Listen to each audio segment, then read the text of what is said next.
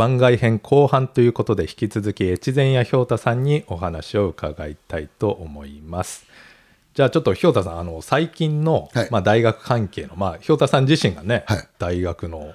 先生、はい。客員教員客員とか非常識講 非常識じゃない。非常勤講師とか、は はい。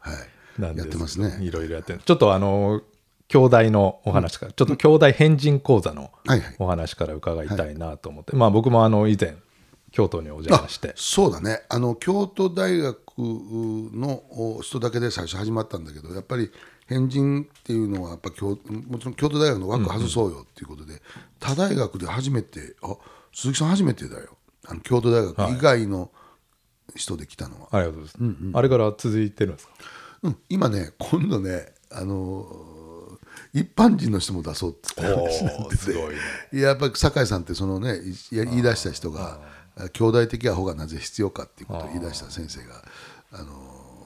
なんていうかやっぱり一般人も一瞬にしてある日角度が変わると変人になるんだよとか言い出して 言い出してそれ面白いなってえ変人って角度なんですかやっぱりそのものを見る物事をものを見る角度が、はい。昨日までは常識人だったんだけどこっちから見ることによって急に変人になれるんだよねみたいな、そんな話しだしたからあそれちょっと一般の人も呼びましょうかっつって。だから兄弟変人講座、まあ、あの本にもなってますけど、僕も2冊読ませていただきますがはいもともとはその兄弟の面白い先生をこう呼んできて、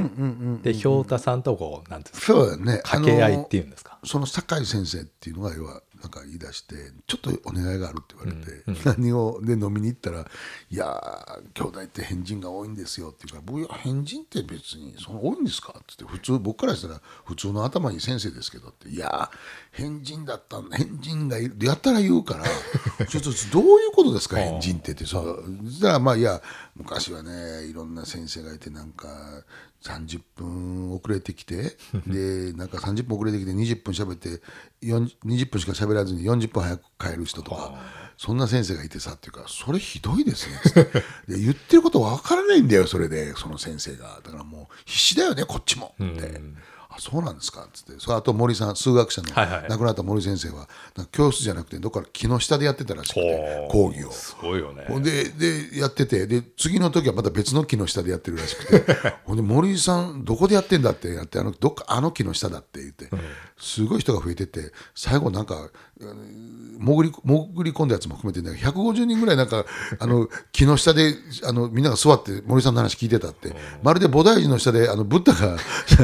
お釈迦さんが喋ってるかブッダが喋ってるみたいな様子だったとかね。それもう伝説ですね。伝説ですよ。だからそんな話でそういう人昔いっぱいいたんだけど、先生もいたしで学生も面白かったんだよってドイツ語であの試験持ち込みか辞書でも何でもいいよっつったら、あの知り合いのドイツ人持ち込んだやつがいるってそれマジっすかっていいいやそんなやつばっかりだったんだよそれは OK だったんですかね、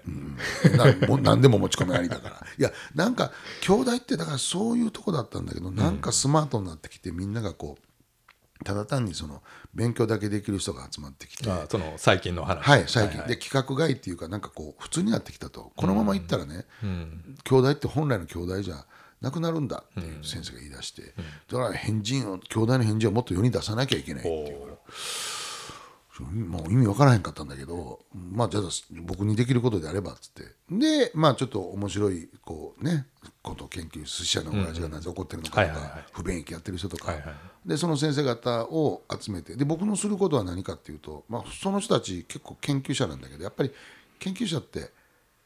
伝えるプロじゃなくて自分が探求するプロだから。そうなんですね。はい。学術論文は素晴らしいんだけど、人前出たらなんか人が無視してようが聞いてようがそのまま喋り続けるし難しい言葉とか僕らだとあこれわからないだろうなと思ったら言葉を置き換えるんだけど置き換えずにそのまま喋るし、はいはい。でこう面白くないのに一人で笑ってるし。それってやっぱり見てる側からしたら辛いし伝わってない、まあでもあの学校の授業と一緒で聞いてる側もね分かったふり人お多いんだ。あの特に兄弟の市民講座とか難しいこと言ってる先生がいて分かってないのにうなずいてる人がいてみたいな、なんかみんなあそこにいる自分が嬉しいみたいな人もいるのね、でそれって本質じゃないし本来であれば理解してほしいし僕は先生方の世界を。そしたらあの要はトランスレートだよね。うん、トランスレートね。その翻訳というか。そうそうそう、だからき聞いてる側の立場になって分からなかったらすいませんそれすいません僕ちょっと勉強不足で先生どういう意味ですかって、ん。ああそれねみたいな。なるほどね。そういう役割で始めたんだ。だから本当に僕も研究者だからその自分の研究成果とかね、他の人の最先端の科学の成果とか伝えるのやっぱ本当に難しくて、まあ、苦労してるんですけど、で氷田さんとね出会ってそのトランスレーションっていうんですかね、まあ、今サイエンスコミュニケーションとかよく聞きますけど、あいますねそういう人も、だから氷田さんのスタイルはちょっとどんな感じかっていうとなんかこう掛け合いながらっていうんですかね。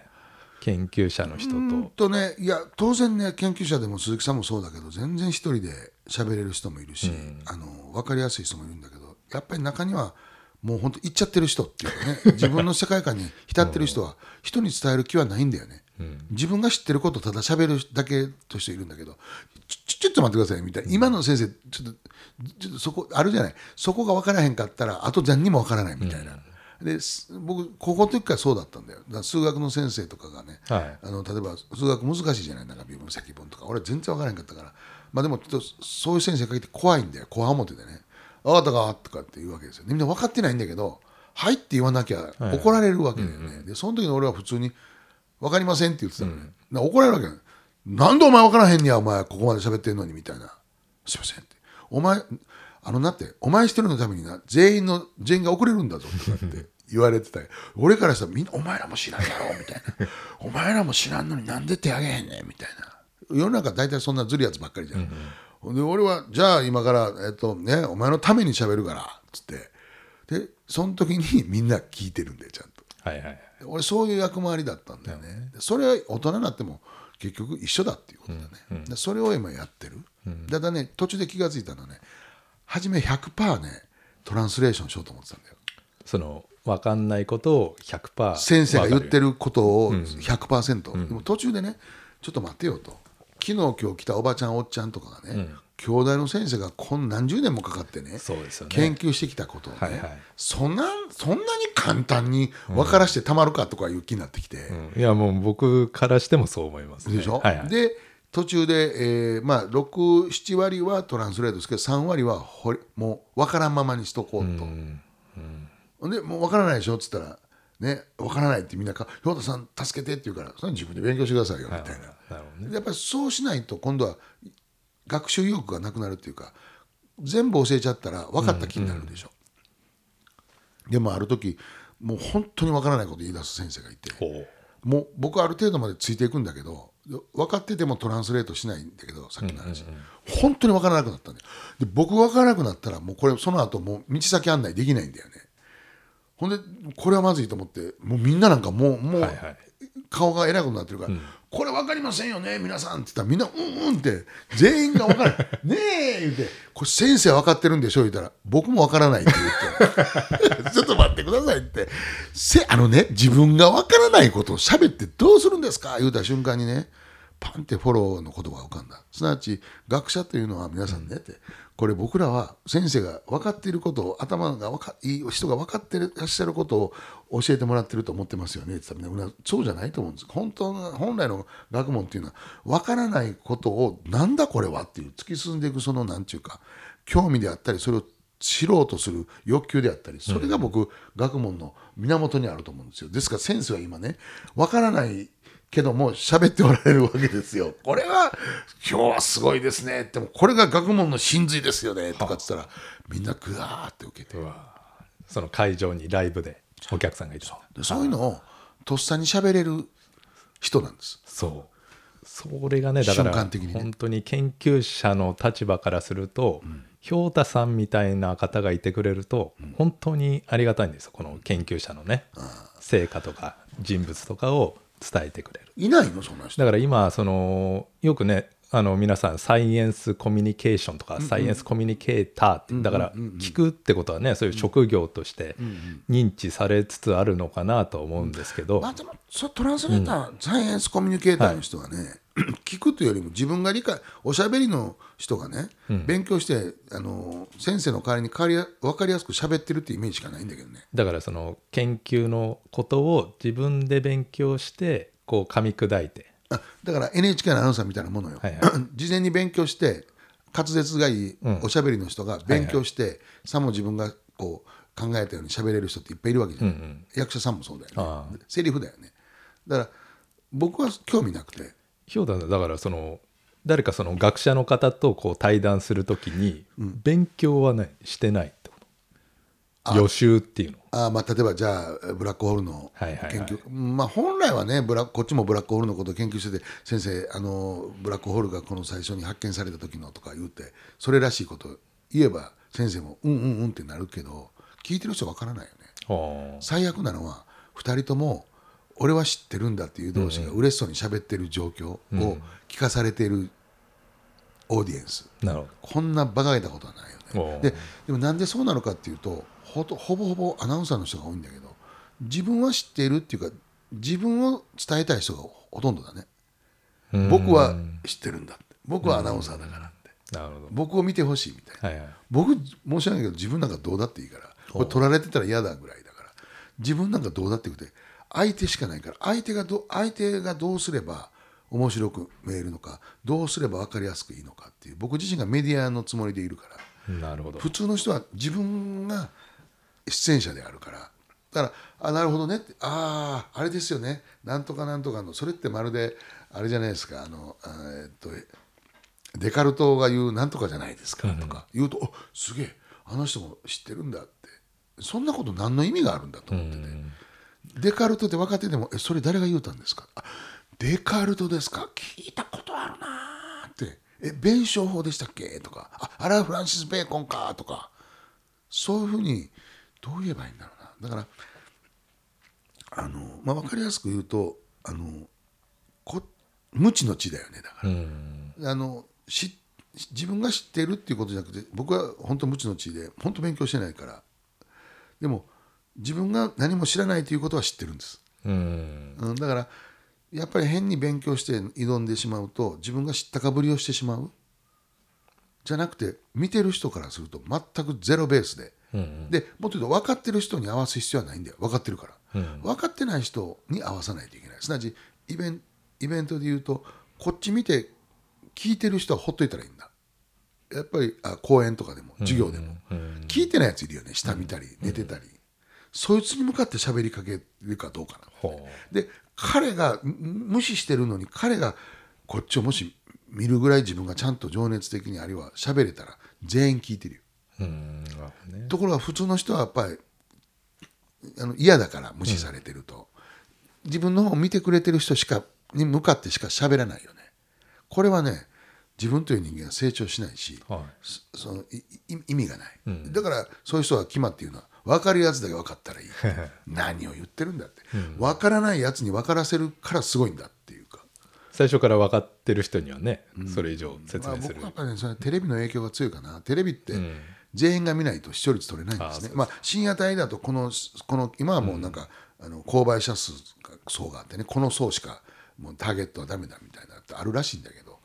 やっぱ万人おじいちゃんからおばあちゃんから老若男女万人が見るから視聴率は上がるんです。ね。だから全員をターゲットにしなきゃいけないってもう思い込んでしまってて、だから学問なんてのはもうある閉ざされた世界のその学術の世界だけで論文通ったらどうだっていう世界でしょ。そんなところで一生懸命やってる人からしたらそれはね一般の人にものを伝えることなんてこれっぽっちも考えてないに決まってるよ。なるほどね。だからひょうたさんテレビよく出ていった頃はそのインタビュアーとしてもよくそういうお偉い人とかにいったいったでそれがなんかこう兄弟変人講座とかでもなんかつながってきてるなまあと思ってね、基本的にその偉いっていうのは子供の時は偉い人だって特別な人だと思ったけど物心ついた時に普通の人間じゃないかって分かったから、あのその位がたいい立場が偉いとか社長だからっていうふうにみんな普通の人は思うけどもそれは関係なくて。ただリスペクトはするよね。自分とは違う世界にいる人だから。ということはそれは相手が誰であったとしても小学生であったとしても高校生であったとしてももしインタビューするとなったら僕はすごくリスペクトする。だって自分じゃないんだから。テニスサークル入ってる。あるいはバドミントン、中学のねバドミントン部。あなんやバドミントン部かって。俺なんか入ったことない。ちょっと待ってスマッシュはどういうことなんやとか、うん。なるほどね。うん。あれはやっぱ羽によって変わるんかとか、それラケットいくらぐらいするんやとかわかる？普通の人は「えねバドミントンか？中学生か」っておっさんバドミントンやったことあんのか？って。だそういう意味ではもう生きとし生けるもの全部リスペクトしてたら誰とでも喋れるよね、で俺動物とも喋ってたから。動物にインタビュー。してたしてた。そういうテレビ番組。ええしてたしてた。いや考えて自分で。インタビューできないって言われたんだけど。えできるよ。なるほどね、ごめんなさい。そのインタビュー関連の話なんですけど、その我々今高知大学で希望創発センターというですね、取り組み。これあのざっくり言うとその学生とその社会人のね企業の方とかこう一緒になってこうプロジェクトしましょうみたいな感じだったけどまあ最近はオンラインなんでねでひょうたさんに協力していただいてますけどその時もねひょうたさんがまずこう自己紹介というかインタビューして、まああの一人一人と喋った方がいいよね、うんうん。あのーなんなんだろうね。喋っていうかその喋ることでリラックスできるし存在自分が存在価値というかちょっと大げさなこと言うと認めてもらえるよね。ふとほとんどの場合なんかズームなんつうのは何十人いたって偉い人が一方的に喋り出して黙って聞いてるだけでしょ、だからあれ信も大体30参加者の方が30人くらいはいたと思うんですけど一人一人こうひょうたさんがインタビューしてったら、まあ、みんなね学生とか社会人の方全然ね僕みたいに素人ですけどなんかもうテレビ番組みたいな、ね、そういう。その人のなんか持ってるものを引き出してあげたいっていう願いがあってね僕は、でああその人そういう人なんだって思うと周りもああその人そういう人なんだってなりますよね、そこが大事だと思うんですよ何でもいいけどそれをせずにね、いきなりねあの校長先生がいきなり喋り出すパターンだよね 違うってやっぱり一人一人が、だからねもうね誰かが一方的に物事を教える教育ではなくてその全員がなんかこうお互いに先生じゃなくて学生がなんか共有しお互いに喋り合う教え合うっていうかそういう時代に突入しないとダメだと思うし、はい。教室の形がおかしいよ俺からすると。はいはいはい。なんで教団が前にあって一定方向を向いてボルトで締めてあるんだみたいな。そうですね、もうわけわからんよ、僕だから食堂を借りて授業したことある。はいはい、その椅子とかが動かせるから、ね。でもう、はい。対面でね、だから、まあ、僕も最初は分からなかったけども一方的に学問って大学ってせ僕がなんかみんなに教えなきゃいけないと思ったけどある時にそうじゃなくて僕の授業を聞いてるやつのレポートを見た時にみんなバラバラだったんだよね、同じこと聞いてるのにこんだけ物事はいはい。違うんだって、で僕は知ってるけど彼らは知らないよねうんうん。あそれをまとめて一冊にしてフィードバックしたらみんなが「えー!」ってなるよね、同じ授業なのに真剣に聞いてるやつもいるとか真面目なやつはこんなふざけてるやつもいるとかもっとでそれが学びになるんじゃないかってはいはい。思ってからね僕考え方が変わった。なるほど。それは、うん。非常勤講師でそうそうやっていく。やってる中で、はいはい、なるほどだからあのそういう意味で言った時に本当にみんながこうなんかワンウェイで誰かが偉い人が来たから喋ってそれを聞いてメモしようって。時代遅れも甚だしい。なるほどね。じゃあ、ひょうたさん、あの、そろそろ最後になりますけれども、まあいろんな顔があって、ね、テレビにも出て出演されていますし、はいはい。あとは書道家の顔とかもい。ろいろあるんですけど、それ話してたらはい。終わんないで、その研究のね、その学問、大学に関わるそのひょうたさんとして、まあ今後やってみたいことというかね、今やろうとしているなんか、企みとか、何かあれば。まあそのね先生方のアウトリーチを手伝うっていうなんかこうねこう映像を作ってほしいとかっていうのはあるんだけどどうかな。やっぱりその企業とかがその学大学とか地域とか、まあ、困ってる人いっぱいいるんだよね、そのなんか人が来なくて困ってるとか。だからそれ一緒にできないかなと思った時にアカデミックキャンプっていうのをやりたいんだよおねーだからそのなんかあのそれこそ猛烈科学教室の時じゃないんだけど、はい。まあ、えー鈴木先生とか山の中で行ってそこにホワイトボードをやってでそこでこう網振り回して取ってこれはこういうことだみたいな。普段教室でやってるやつをののっぱらでやるみたいな。キャンプっていうのは本当のあのでキャンプ場とか。で,、ですねそこにこうなんか親子連れとか子供らが来ててなんかあのなんかこうパイプ椅子に座ってキャンプ用の聞いてるみたいな、はいはい。でそのままその日はキャンプファイヤーして。でキャンプファイヤーするときにじゃあ燃えるとはどういうことだ？みたいな先生がしゃべるとか別の先生が。そうそう。ほんで夜になったらあの天文の先生が出てきて、はい。あの星はねっていう話をするとか。なんかそのただのキャンプして美味しかったじゃなくてただの自然が嬉しいんじゃなくて、実はその中で学べることがいっぱいあるんだっていうのをもうリアルにやるアカデミックキャンプ、それやりたい。日本人のジオパークを結びたい。すごい。それはだからひょうたさんの今頭のあそうそうそうそうアイデアであって。そうそうそうそう。そうだそれを本当にやろうと思ったらまあ大変だよね。鈴木さんやってくれるっつったら、いい、よってなるけどじゃあどこからお金を出すんだとか、それはどこの自治体が協力してくれるんだとか。なるほどもう泣きそうなぐらい大変だよね。いや確かにね。僕もいや面白そうでぜひ参加させてくださいって。僕もね本当にひょとさんにもお世話になってるし、で今なら先生も知ってるしね。なんとなく観光局の人とも喋りだしたし、もうなんとかなるのかなっていう。だからそんなこと誰もやってないんだけど僕からすると誰もやってないことを作るっていうのはそれは科学番組であろうがナイトスクープであろうが不思議発見であろうが一緒なんだよね。なるほどね。なん全部一緒だ。だからやってないことをとりあえずやりたいよね。チームで作って、はい。それ本当実現したらもう楽しそうですね。そうだ願わくばそれでちゃんとお金が稼げてなるほどね。生きていけたらいいよね。やっぱそこまで実現性というかね、それがあのなんか持続可能なサステナブルな社会 どうも持続ができないんだよね俺の考え方は。お金がなんかお金のものお金を儲けるっていうことがどうも欠落してるような、はい、だからあのお私はお金を持ってるよとかあるいはお金儲けは私得意だよっていう人を募集いたします、はいぜひぜひ。じゃあ本日はこの辺で。はい越前ひょうたさんありがとうございました、はいはい楽しい話ありがとうございました